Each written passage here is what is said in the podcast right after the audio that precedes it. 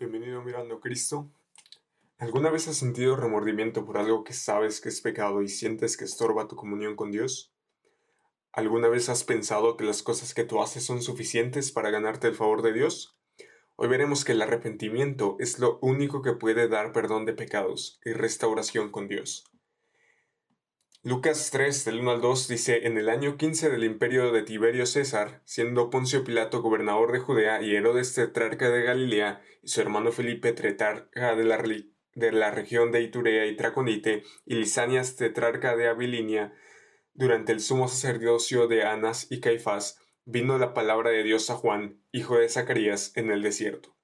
Y aunque uno podría leer este pasaje a simple vista, y pensar que no dice mucho, en realidad, eh, pues dice mucho más de lo que parece a, primera vista. O sea, no es solo una mera nota histórica, sino que Lucas está trazando todo un panorama del mundo en que se desarrolla el ministerio público de un hombre llamado Juan.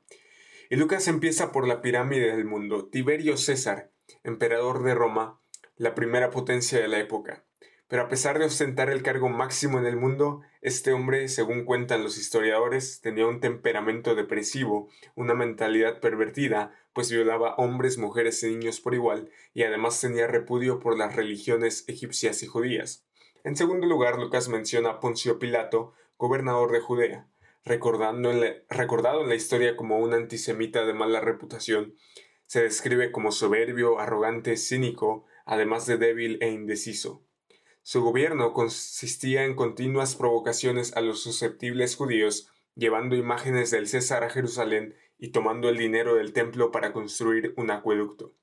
Después tenemos a Herodes Antipas y a su hermano Felipe, sinónimos de un Israel azotado por la conquista, las revueltas sociales y la esclavitud. Y este cuadro transmitido por Lucas quedaba completado por la mención de las autoridades espirituales de Israel, el último recurso al que, supuestamente, podían acudir los habitantes de aquella castigada tierra.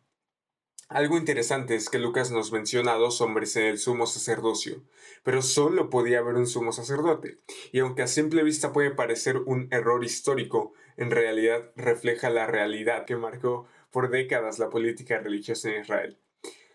Cuando Anás fue destituido, puso a cinco de sus hijos después de él en el cargo y finalmente a Caifás, su yerno, sin embargo, Anás era quien ejercía los privilegios y disponía de lo que debía hacerse en cada caso. Pero eso no era para nada bueno. Según John MacArthur, Anás era orgulloso, ambicioso y tristemente codicioso. Como haría más tarde notar Jesús, habían convertido el templo en un mercado y en una cueva de ladrones. Estos depravados individuos, tan codiciosos y corruptos como los mismos paganos a quienes despreciaban, ejercían el mayor control sobre la religión en Israel. El mundo en el que Juan se encontraba no era distinto al que hoy vemos. Compartimos en muchos sentidos el contexto del Bautista, porque tenemos un mundo cuya cúspide de la pirámide está formada por hombres entregados al abuso sexual de hombres, mujeres y niños, donde nuestros representantes son hombres carentes de escrúpulos morales, pero también tienen una beta oculta de cobardía, gobernantes malvados y corruptos, donde la esperanza espiritual queda encarnada en una jerarquía religiosa pervertida, en la que la parcialidad y la codicia resultan más importantes que la oración y el temor de Dios. Una combinación así de desastres políticos y religiosos sin duda constituía un periodo de extrema necesidad para Israel. Pero en medio de todo eso, Lucas nos dice que vino la palabra de Dios a Juan, hijo de Zacarías, en el desierto. Ahora, ¿quién era este Juan, hijo de Zacarías, y por qué es importante? En episodios pasados vimos que el ángel Gabriel anunció el nacimiento de Juan mientras Zacarías encendía incienso en el templo. Su función, como veremos más adelante, sería preparar al pueblo de Dios para la llegada del Mesías. Y lo primero que nos dice Lucas de Juan es que vino la palabra de Dios a él. ¿Qué significa esto?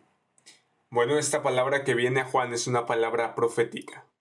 Randy Hatcher dice que los profetas declaraban entregar la palabra de Dios. Eran comisionados especialmente para ese propósito. Esta palabra estaba dirigida a los seres humanos y exigía una respuesta. Por lo tanto, la palabra de Dios se puede visualizar como una gran salvación o un gran juicio. Y quiero que recuerdes esto porque lo vamos a ver más adelante. Y aquí vemos que Juan es llamado, es decir, la actividad de Juan es consecuencia de un llamamiento divino. Juan había sido escogido por Dios para una misión y el tiempo de comenzar su actividad había llegado, pero además Juan era el mensajero, no el mensaje. El texto nos dice que vino palabra de Juan, sino que vino palabra de quién? De Dios. Juan era un instrumento, un vaso de barro para proclamar el mensaje de Dios en medio de un mundo caído. ¿Y cuál era ese mensaje? Sigamos leyendo. Y Juan fue por toda la región alrededor del Jordán, predicando un bautismo de arrepentimiento para el perdón de pecados. Y uno podría leer este verso de manera rápida y no percatarse de su importancia. Para los judíos, la idea de bautizarse no solo era extraña, sino ofensiva. El bautismo había sido administrado por un largo tiempo a los gentiles que adoptaban el judaísmo. Los judíos creían que simplemente por el hecho de ser judíos ya eran aceptos delante de Dios.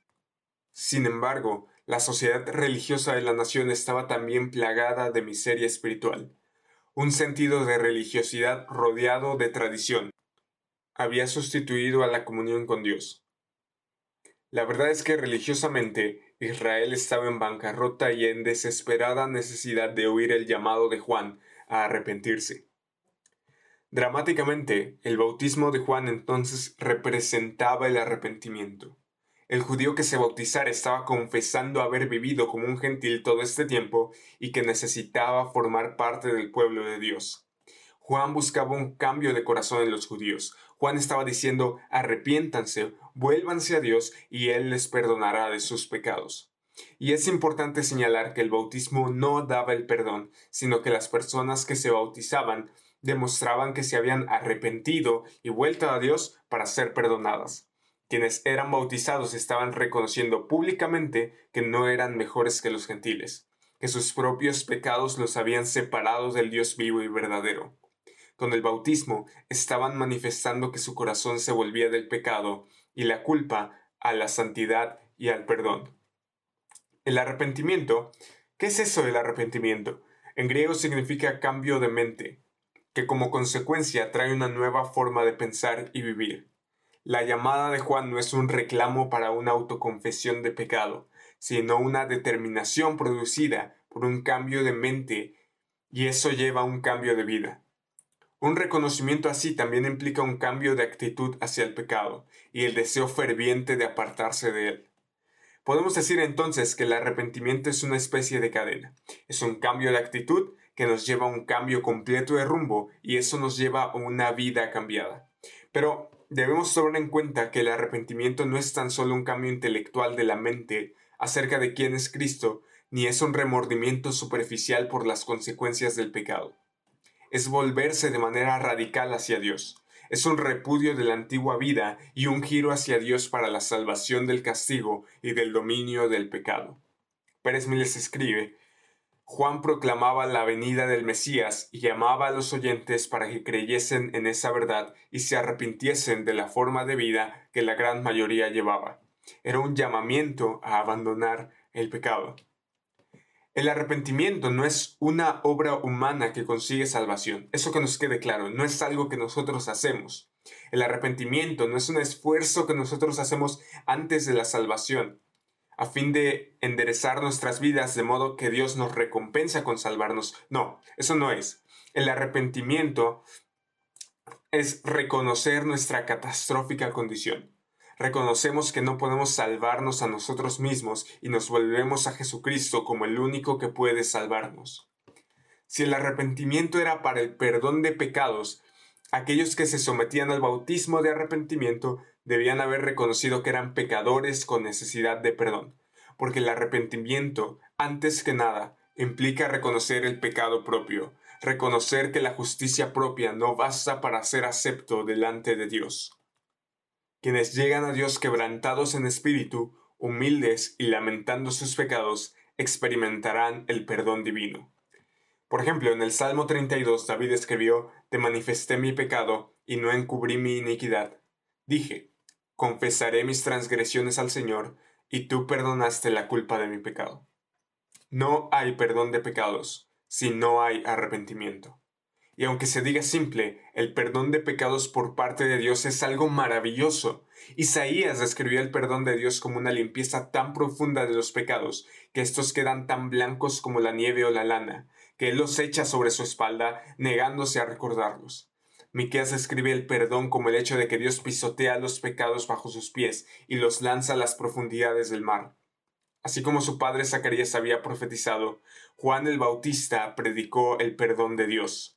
Su mensaje brindaba esperanza a las personas que acudían al desierto para oír al extraño profeta con el mensaje profundo y penetrante que desesperadamente sus corazones necesitaban oír. En realidad, Cristo mismo vino a llamar a los pecadores al arrepentimiento, pero no solo eso, sino que solo mediante Él podemos obtener el perdón de pecados.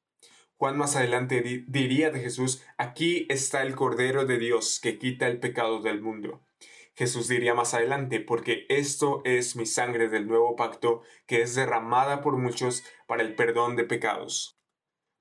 Pablo diría en Efesios 1.7, en Él tenemos redención mediante su sangre. ¿En quién? En Él, en Cristo, tenemos redención, es decir, liberación mediante su sangre, mediante su sacrificio, el perdón de nuestros pecados según las riquezas de su gracia. Es decir, Dios es tan rico en gracia y bondad que compró nuestra libertad con la sangre de su Hijo y perdonó nuestros pecados.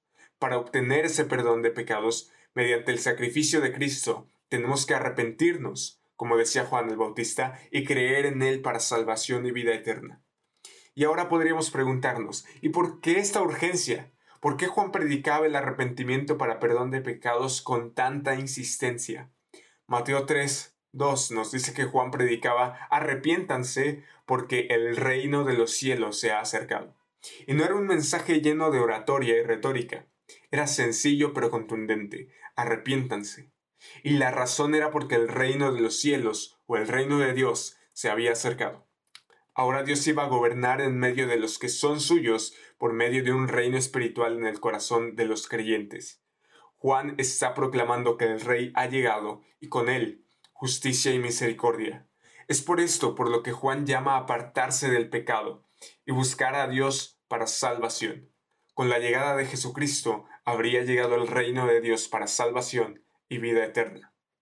Al reino de Dios, eso que nos quede claro, se entra por el nuevo nacimiento.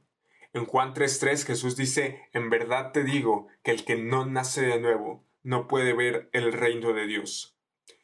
En el reino de Dios van entrando cuantos creen en Cristo como respuesta de la fe al mensaje del Evangelio. El reino de Dios es un asunto espiritual que está en el interior. A diferencia de los judíos que pensaban que por ritos y tradiciones se podía llegar al cielo, nosotros estamos llamados a arrepentirnos y creer para tener vida nueva. Lucas nos dice que la predicación de Juan ocurrió como está escrito en el libro de las palabras del profeta Isaías. Vos que claman en el desierto, preparen el camino del Señor, hagan derechas sus sendas.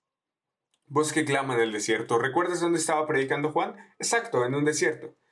Un monarca viajando en regiones silvestres podría tener unos hombres que se aseguraran de que el camino estaba libre de obstáculos que pudieran hacer el viaje difícil. Y así Dios enviaba el mensajero para preparar el camino de la venida de su Hijo, de modo que Juan era ese proclamador que anunciaba lo que venía y llamaba a todos al arrepentimiento. Pero Juan no solo anunciaba la venida del Señor, sino que en su nombre demandaba la preparación espiritual del pueblo para su llegada demandaba enderezar las sendas, lo que equivale al arrepentimiento, donde lo que no estaba en conformidad con Dios ahora va alineado a Él. Todo valle será rellenado, y todo monte y collado rebajado, lo torcido se hará recto, y las sendas ásperas se volverán caminos llanos, y toda carne verá la salvación de Dios. Los obstáculos debían ser removidos. Todo lo que realmente era un obstáculo como una santidad aparente, una religiosidad de práctica pero no de corazón, una moralidad permisiva, eso debía ser retirado del camino, es decir, de la forma de conducta y de vida cotidiana. El arrogante debía ser humilde, el humilde debía ser exaltado y lo torcido debía ser cambiado. Los engañosos, perversos y descarriados se deben enderezar, y todos los demás lugares ásperos del corazón Trátese de egoísmo, amor al dinero, amor al mundo, lujuria, indiferencia o incredulidad, deben ser allanados. Y el mensaje de Juan cobra especial actualidad en nuestros días. La necesidad de un regreso a la vida de santidad para una correcta relación con Dios, de modo que podamos ser bendecidos, se hace imprescindible y urgente. Porque pensamos, vivimos en una sociedad que piensa que a través de la religión nos podemos salvar, a través de hacer actos que supuestamente a Dios le agradan. Pero lo que Dios demanda es un cambio de corazón. Lo que Dios demanda es fe. Lo que Dios demanda es arrepentimiento. Todo pecado sin confesar, toda vida en desobediencia hace torcido el camino de Dios. Y Él llama hoy a la confesión. La comunión con Dios es posible solo en una limpieza de vida, no que tú puedas hacer, sino que Dios te puede otorgar. La correcta relación con Él es el mayor privilegio y la única fuente de bendiciones para el creyente. Así como Juan preparaba los corazones de las personas para recibir al Mesías, así hoy tenemos que prepararnos porque un día volverá a juzgar al mundo. Algo que destaca Lucas en su cita es, Toda carne verá la salvación de Dios. Dios envió a su Hijo como instrumento de salvación, no solo para Israel, sino para todos los hombres. Y algo que hay que destacar es que la salvación es de Dios. Pérez Milos escribe, no se trata de acción humana alguna mediante la cual se pueda alcanzar la salvación y el perdón de los pecados. Lo voy a repetir, no se trata de acción humana, no se trata de algo que podamos hacer para alcanzar la salvación y el perdón de los pecados. Toda la salvación, de principio a fin, es una obra de la gracia soberana de Dios.